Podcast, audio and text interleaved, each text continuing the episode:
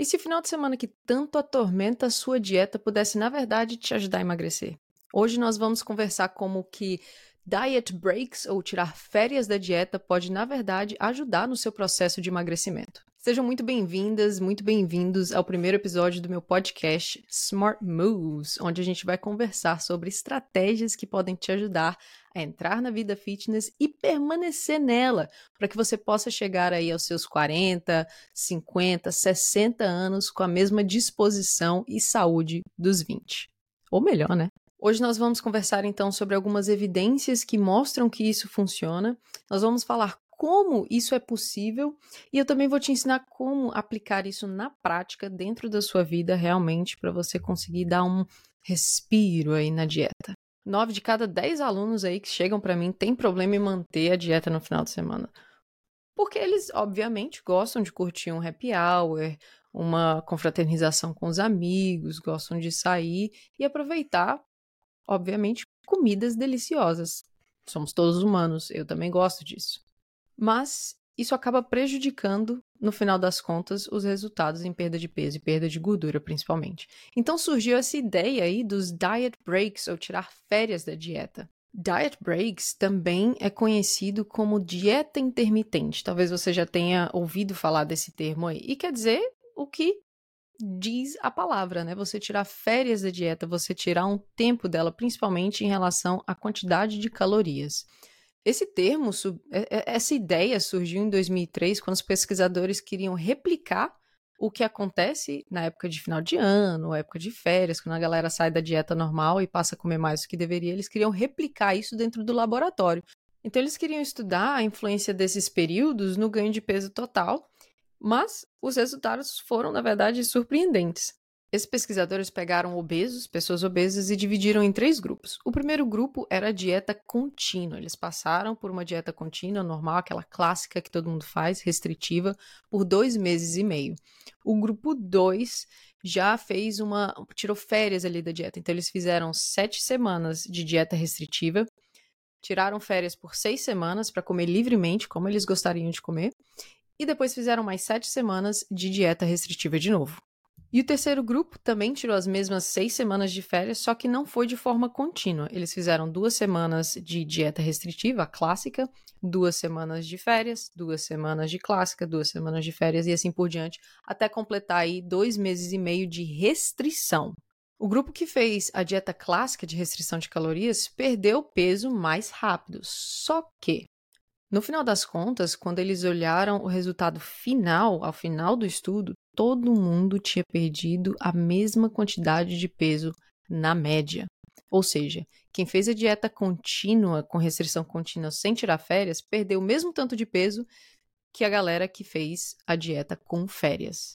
A média de perda de peso aí nesses dois meses e meio de restrição foi entre 8 e 10 quilos do peso corporal, sem diferença significativa entre os grupos. Mas teve um pulo do gato aí, né? Eles foram instruídos a fazer 30 minutos de atividade física por dia, e isso eles não tiraram férias, eles continuaram fazendo atividade física por 30 minutos por dia. Mesmo assim, a comunidade científica falou: aí, como assim isso aqui tá acontecendo? Meu Deus, como assim tirar férias da dieta pode, na verdade, continuar te emagrecendo? Isso não faz sentido nenhum. Então, assim, eles começaram a investigar mais esse conceito de dieta intermitente. Mas nesse estudo de 2003, essa galera tirou férias de várias semanas, né? Entre duas a seis semanas foram os períodos de diet break. Mas o que será que acontece se você tirar férias de sexta a domingo, mas fizer a dieta de segunda a quinta? O que, que acontece se esse diet break é, na verdade, alguns dias e não semanas? Será que mesmo assim você consegue emagrecer? Bom, um estudo de 2013 resolveu responder mais ou menos isso. Eles fizeram algumas coisas diferentes, mas a princípio foi por aí que eles pensaram. Eles pegaram 74 mulheres com obesidade e sobrepeso e dividiram em dois grupos. O grupo 1 era a dieta clássica restritiva, restrição calórica ali, normal, como todo mundo faz. E o grupo 2 era a dieta restritiva por 11 dias consecutivos por três de descanso. Então eram 11 dias fazendo a dieta certinho, bonitinho, na régua, e três dias livres. Só para você ter uma noção aí de comparação, a galera estava acostumada a comer, eles fizeram esse questionário de baseline antes deles iniciarem a intervenção. A galera estava acostumada a comer 2.500 calorias por dia. E no grupo de restrição calórica, elas passaram a comer por volta de 1.300 calorias por dia. Perdão, 1.200 calorias por dia. Para quem já fez dieta restritiva e sabe mais ou menos o que isso significa, a maioria dos nutricionistas, vai pass... dos nutricionistas vão passar uma dieta similar de 1.200 calorias para a galera. Isso significa aí uma fatia de pão no café da manhã, provavelmente um ovo, algumas frutas. Aí no almoço é uma colher de sopa, sopa não, de, de servir de arroz, uma colher de servir de feijão, aí tem mais proteína, né? E taca a salada. No lanche, mais ou menos a mesma coisa do, do café da manhã e no, no jantar, mais ou menos a mesma coisa do almoço. Isso geralmente add aí para 1.200 calorias por dia. Falando do grupo de restrição intermitente, eles também saíram dessa média de 2.500 calorias por dia para comer 1.400 calorias por dia. Então a restrição deles não foi tão abrupta quanto a restrição clássica. E pelo diário de alimentação que os pesquisadores passaram para essa galera, eles estavam comendo por volta de 2.000 calorias nesses três dias livres. Então era 1.400 durante os 11 dias e 2.000 durante os três dias livres. Importante aqui para vocês prestarem atenção é que antes de iniciar a dieta, elas estavam comendo por volta de 2.500 calorias. E nos dias livres, elas ainda comiam menos do que antes. Então, elas estavam comendo 2.000 calorias estavam aí pelo menos 500 calorias a menos do que estavam acostumadas antes do estudo.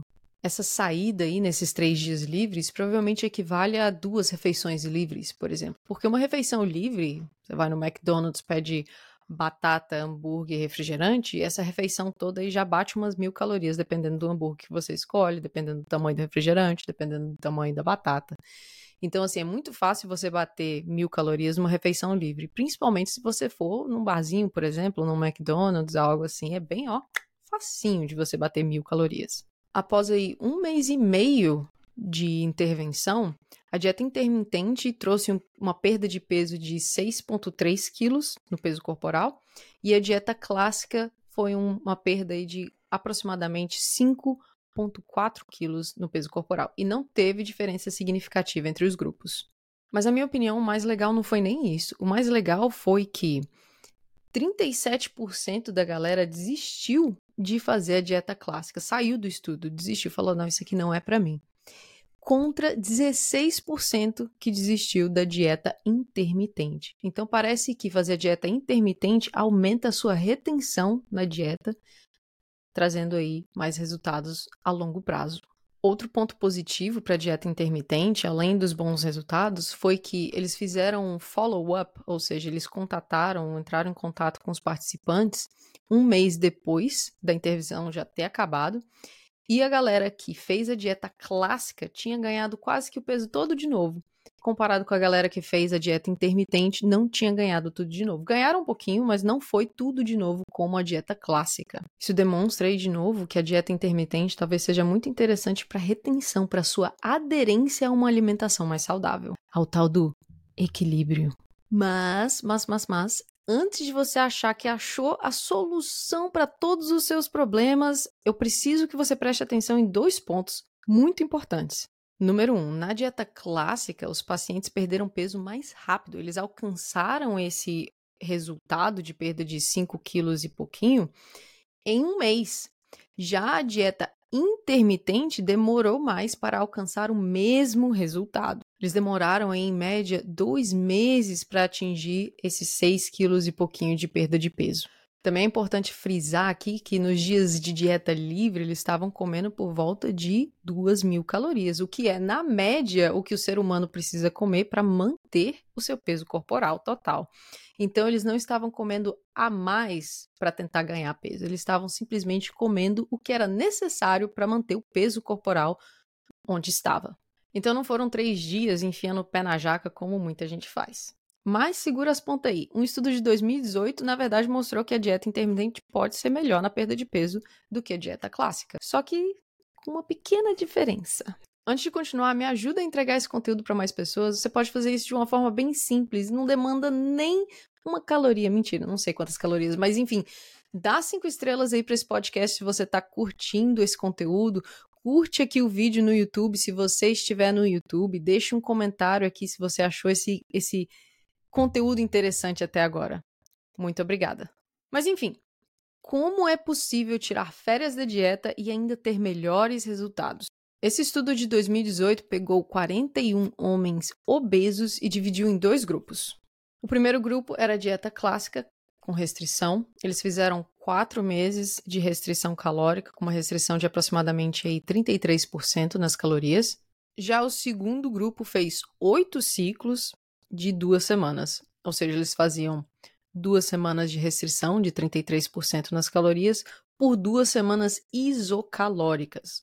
Ou seja, nessas duas semanas isocalóricas, essa parte que eles tiravam, digamos que férias da dieta, os participantes comiam a quantidade de calorias necessárias para manter o peso corporal. Não era para perder e nem ganhar, era para manter. Então eram duas semanas de restrição por duas semanas isocalóricas para manter o peso. Fizeram oito ciclos nesse sentido. É como se você fizesse aí duas semanas de cutting para duas semanas comendo o que você deveria estar comendo para ter uma vida saudável. Eu passei por uma experiência muito similar há uns há um mês atrás, um mês atrás. Eu fui fazer um cruzeiro com tudo incluso. Era comida inclusa, podia comer o que quiser, o quanto quiser, e bebidas inclusas. Refrigerante, bebida alcoólica, tudo que você pensar. Antes de ir para esse cruzeiro, que eu queria saber, né, como é que ia ser essa transformação no meu corpo. Antes de, de ir para esse cruzeiro, eu fiz um mês de dieta direitinho. A dieta na, na época era isocalórica, eu estava comendo as a quantidade de calorias necessárias para eu manter o meu peso corporal e treinei bonitinho também. Em um mês aí, eu dei uma secada, uma desinchada, na verdade, porque eu tinha acabado de chegar do Brasil, comi que só uma capivara raivosa. Cheguei aqui nos Estados Unidos, fiz a minha dietinha bonitinha por 30 dias, mais o meu treino bonitinho todos os dias e desinchei, deu uma secada. Se você quiser ver os resultados, dá uma olhada lá no meu Instagram. Se não me engano, eu postei um shorts no YouTube também mostrando essa transformação de um mês. E fui pro cruzeiro, cruzeiro com tudo incluso. Eu anotei todas as comidas que eu comi. Eu tirei foto de tudo, anotei o nome das coisas. E quando eu cheguei em casa, eu coloquei na planilha e pesquisei as calorias de cada alimento que eu tinha ingerido. No final das contas, em duas semanas. Duas semanas não, uma semana de cruzeiro. Uma semana. Foram quatro dias de cruzeiro. Eu ingeri 14 mil calorias. Para você ter uma ideia, para você ganhar um quilo de gordura, você deveria comer 7 mil calorias. Eu ingeri 14 mil em quatro dias de cruzeiro. Era para eu ter ganhado 2 quilos de gordura. 7, 7, 14, 2 quilos de gordura. Só que eu acabei ganhando um quilo na verdade, porque eu treinei lá. Se quiser saber um pouco mais dessa história, procura lá no, no Instagram que tá lá as minhas transformações. Foi bem legal, foi bem interessante. Eu acabei ganhando só um quilo de gordura. Então, assim, já dando um spoiler, se você come mal, mas treina, já te ajuda aí um pouco. Voltando para o estudo. Na média, o grupo intermitente que fez a dieta intermitente perdeu 14 quilos do peso corporal, contra 9 quilos da dieta restrita clássica. Ou seja, a galera que fez a dieta intermitente, intermitente perdeu 47% a mais de peso do que a galera que fez a dieta restrita clássica. Isso é muita coisa, cara. Fora que eles tiveram um resultado muito similar aos outros dois estudos que a gente comentou. No follow-up, ou seja, seis meses depois, eles ligaram para o participante e falaram assim: e aí? Como é que está o seu peso corporal? Como é que estão as coisas? Está indo tudo bem? E seis meses após a intervenção, o grupo contínuo tinha ganhado mais peso de volta do que o grupo que fez a dieta intermitente. A galera que fez tirou férias da dieta tinha conseguido manter o peso que perdeu, ao contrário da galera que fez só a dieta restritiva. Então essa estratégia pode ser muito poderosa para muita gente que tem dificuldade de seguir a dieta, só que tem uma forma certa de fazer. Obviamente, você não pode fazer de qualquer jeito. Segura aí que no final do vídeo a gente vai conversar sobre isso, no final do podcast. Não tô acostumada a falar podcast. Mas como que é possível então? Como que é possível você entrar numa restrição dietética, tirar férias dela e ainda assim ter resultados, em alguns momentos ter melhores resultados do que fazer a dieta clássica? Bom, o primeiro ponto é que esses estudos demonstraram que o seu gasto metabólico basal, ou seja, a quantidade de calorias que você gasta em repouso, ela não caiu tanto para o grupo que fez a dieta intermitente, quanto ela caiu para o grupo que fez a dieta clássica. Ou seja, quem fez a dieta clássica teve uma queda muito grande no metabolismo de repouso. Então, as calorias que você gasta para viver, sem ser a caloria que você gasta no exercício, as calorias que você gasta aí, ó, que você está sentada, dirigindo, você está aí me escutando lavando uma louça, essas calorias, essa quantidade de calorias, ela não teve uma queda muito brusca. Essa queda no metabolismo basal é muito comum em quem faz dietas restritivas. Você acaba diminuindo a quantidade de calorias que você gasta para sobreviver como uma adaptação, porque o seu corpo acha que você está matando ele, você está restringindo ele das calorias.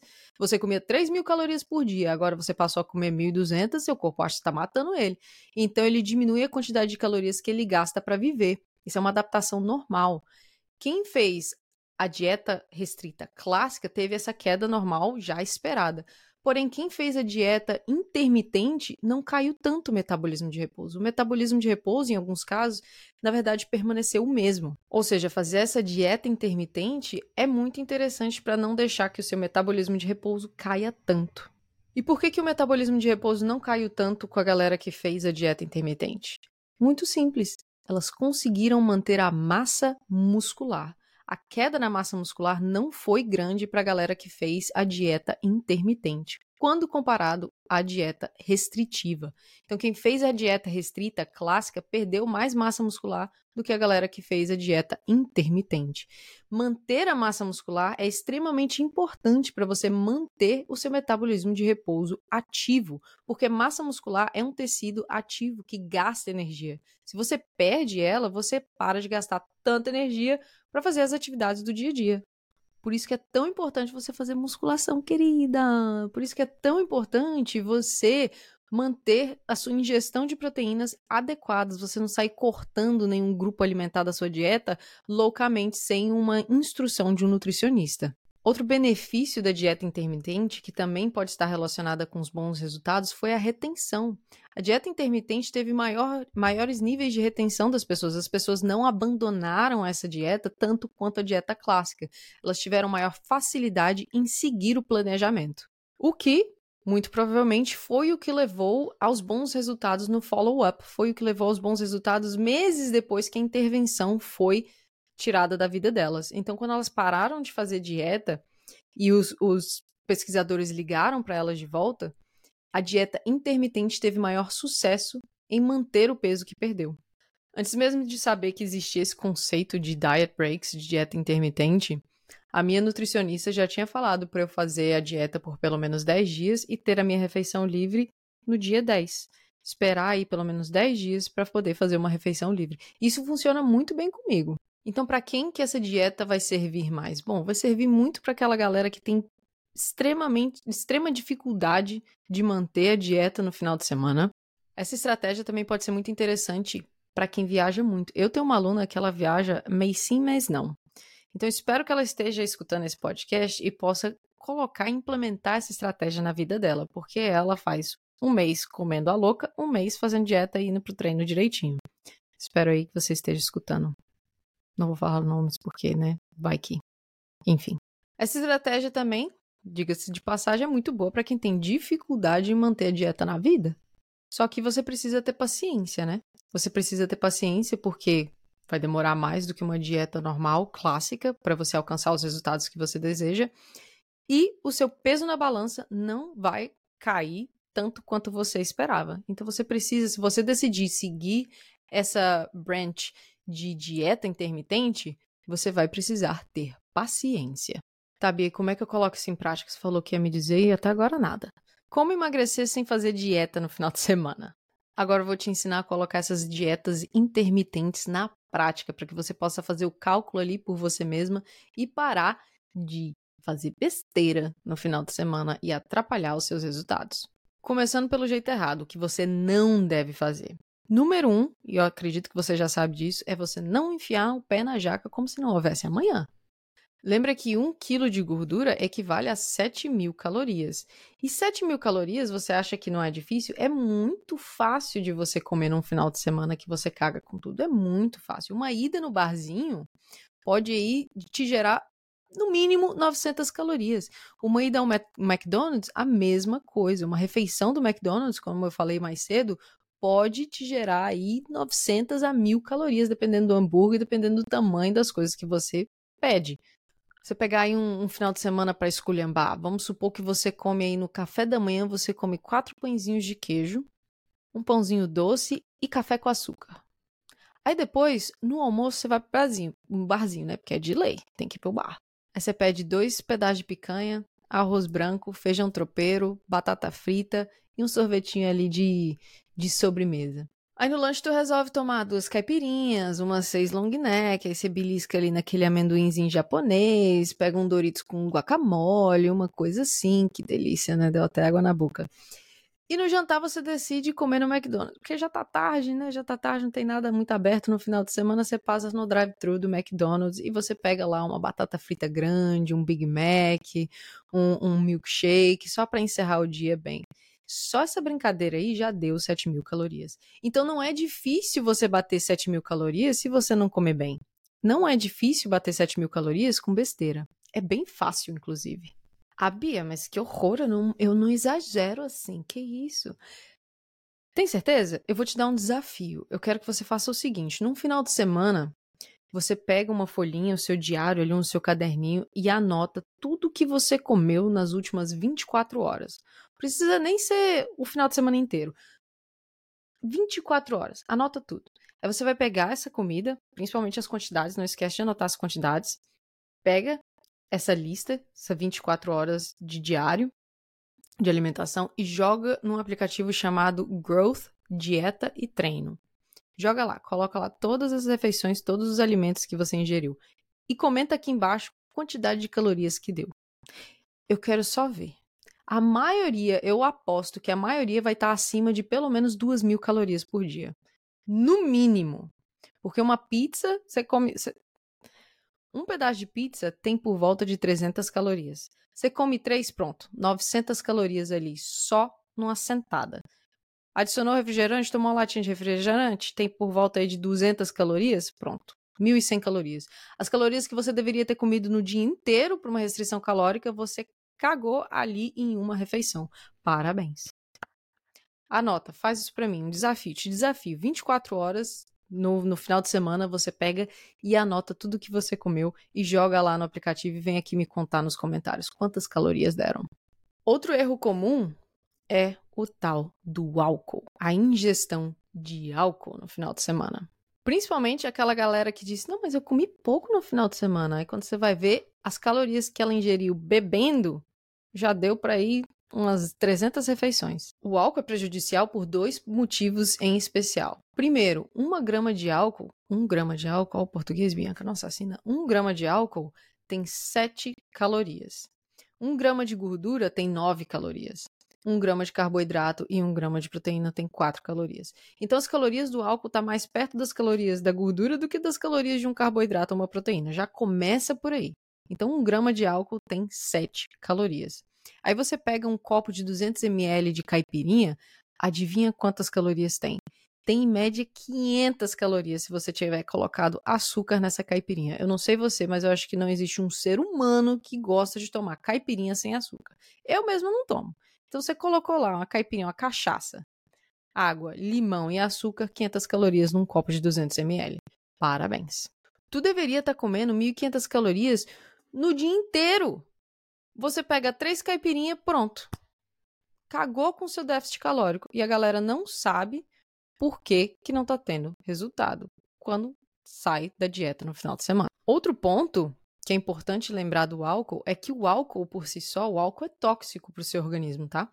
Então o álcool ele inibe em 73% a sua oxidação de gordura. Então, o processo que queima gordura dentro do seu corpo é inibido, ele funciona menos 73% menos quando você toma uma cervejinha. Duas cervejinhas já é o suficiente para diminuir em 73%. Duas cervejinhas. Ou seja, você vai lá numa sexta-feira, se mata na academia e vai pro bar tomar sua cervejinha. Pronto. 73% de tudo que você fez para queimar aquela gordurinha foi pro ralo, simplesmente porque o álcool inibe esse mecanismo. Eu fiz uma live já comentando sobre os principais efeitos do álcool no metabolismo de gordura, tá lá no meu canal Bia Galete, se você quiser acompanhar, é só clicar aqui, ó, na descrição do vídeo lá eu explico os efeitos do álcool no metabolismo de gordura. Tá bem interessante essa live, te aconselho a ir lá dar uma olhada. Tá, Bia, você me disse o que eu não devo fazer. E agora, como que eu vou fazer essa dieta intermitente para que ela seja realmente sustentável, para que eu realmente tenha os resultados que eu espero? Primeira coisa que você precisa fazer é estabelecer uma meta de quanto de peso corporal você quer perder. Se você não sabe onde você quer chegar, qualquer caminho serve. Então você precisa estabelecer uma meta. Quanto do seu peso corporal você gostaria de perder? Vamos supor então que a sua meta é perder 10 quilos do seu peso corporal. Como que você vai comer esse elefante? Como que você vai acabar com esses 10 quilos de peso corporal? Você acha que você vai acabar com ele em um mês? Não, senhora, não vai. Você precisa estabelecer uma meta de perda de peso por semana. O ideal, esse é o passo 2. O ideal é que você tente focar em uma perda de peso de aproximadamente meio quilo a um quilo de peso corporal por semana. Ou seja, isso vai dar uma média aí aproximadamente de 2 a 4 quilos por mês. Beleza, você estabeleceu a sua meta, tanto a sua meta total quanto a sua meta semanal. Vamos supor que você quer perder meio quilo por semana. A primeira coisa que você vai precisar fazer a partir daí é você calcular a quantidade de calorias que você precisa ingerir para sustentar o peso que você tem hoje. Você primeiro precisa achar essa dieta, essa quantidade de caloria isocalórica que te permite manter o peso que você tem agora. E como é que você vai fazer isso? Bom, Supondo que você é uma mulher sedentária que não está treinando no momento, você precisa multiplicar o seu peso corporal em quilos por 35. Por exemplo, eu peso 55 quilos. 55 vezes 35 vai dar 1.925 calorias por dia. Esse número é a quantidade de calorias que eu preciso ingerir por dia para conseguir manter o peso que eu tenho hoje, sem ganhar e sem perder. Como que você vai calcular então a sua restrição de calorias? Se você falou que quer perder meio quilo por semana, você precisa fazer um déficit de 500 calorias por dia. Isso vai dar um total de 3.000 calorias, 3.500 calorias por semana, o que te ajuda a perder por volta de meio quilo de peso corporal por semana. Se você falou que quer perder um quilo por semana, você precisa fazer um déficit diário de mil calorias. Porque aí, no final das contas, você vai ter perdido, você vai ter feito um déficit de 7 mil calorias e assim perder um quilo do seu peso corporal total. Lembra que um quilo equivale a 7 mil calorias? Então você precisa gerar esse déficit aí na sua dieta para que você consiga perder um quilo por semana. Eu não sugiro que você coloque essa meta muito alta de um quilo por semana, porque é uma dieta muito restrita e que vai ser muito difícil você manter na sua rotina. Eu te aconselho que você estabeleça a meta de meio quilo por semana, o que vai dar aí no total 2 quilos por mês, o que já está de bom tamanho para você começar, na minha opinião. Fora que uma dieta muito restritiva, muito agressiva, acaba que mesmo tendo esse essa período intermitente, você perde muita massa muscular, você cai muito o seu metabolismo de repouso. Então é importante que você não faça uma dieta restritiva muito agressiva se você está começando agora. Então você vai pegar aquela quantidade de calorias que você calculou para manter o peso e subtrair 500 calorias. Daí você vai ter a quantidade de calorias que você precisa comer por dia para alcançar os seus objetivos. A partir do momento que você decidiu você conseguiu calcular a quantidade de calorias que você vai precisar comer por dia usando a restrição, você vai precisar identificar o intervalo que você vai fazer para as suas refeições livres. Eu te aconselho que você faça aquele esquema do segundo estudo, de 11 dias restrito, para três dias livres. Só que esses dias livres, eu te aconselho, sugiro fortemente que você mantenha as calorias naquela linha de calorias isocalóricas, ou seja, a quantidade de calorias que você precisa comer para manter o seu peso. Eu não sugiro que você passe disso, porque isso pode muito provavelmente piorar a sua aderência, piorar os seus resultados a longo prazo, porque você acaba cagando com todo o déficit que você fez durante a semana se você for muito além das calorias que você precisa para manter o seu peso corporal total. Agora, só não cair em tentação e virar uma capivara raivosa todo final de semana. Se você gostou desse episódio, não se esqueça de compartilhar com a sua amiga capivara raivosa, que se sente culpada toda vez que come tudo o que deve e o que não deve no final de semana. Um beijo e até a próxima!